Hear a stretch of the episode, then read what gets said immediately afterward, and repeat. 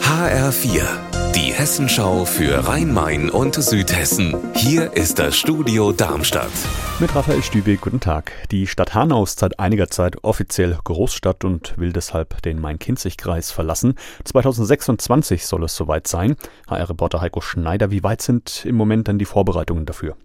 Ja, grundsätzlich sind sich Stadt und Kreis ja einig, dass Hanau den Main-Kinzig-Kreis verlässt, aber bis es wirklich soweit ist, müssen noch Details geklärt werden. Für den Main-Kinzig-Kreis ändert sich ja einiges, wenn Hanau raus ist. Zum Beispiel die Grenzen zum Landkreis Offenbach.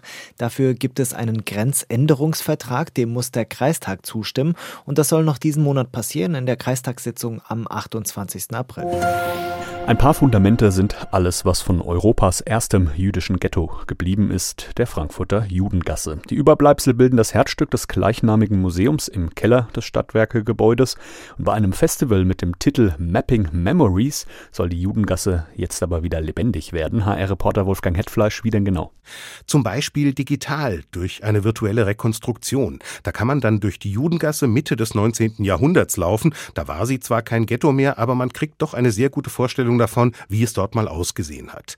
Das Museum Judengasse zeigt in Schaukästen Fundstücke, die etwas über das Leben dort erzählen, zum Beispiel die Reste gläserner Trinkgefäße und Stücke der alten Wasserleitungen.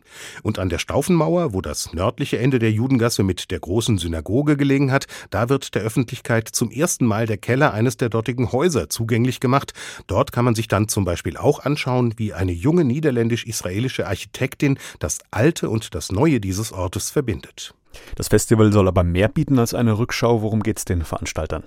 Es geht auch darum, dass wir damit konfrontiert werden, uns damit auseinandersetzen, wie wir mit unserer Vergangenheit umgehen. Miriam Wenzel, die Leiterin des Jüdischen Museums Frankfurt, hat heute bei der Vorstellung des umfassenden Festivalprogramms vom gewaltsam verdrängten jüdischen Erbe gesprochen, weil eben im Stadtbild so gut wie nichts an die Judengasse erinnert und weil dieses wichtige Stück Geschichte auch aus den Köpfen der meisten Menschen in der Stadt sozusagen gelöscht wurde.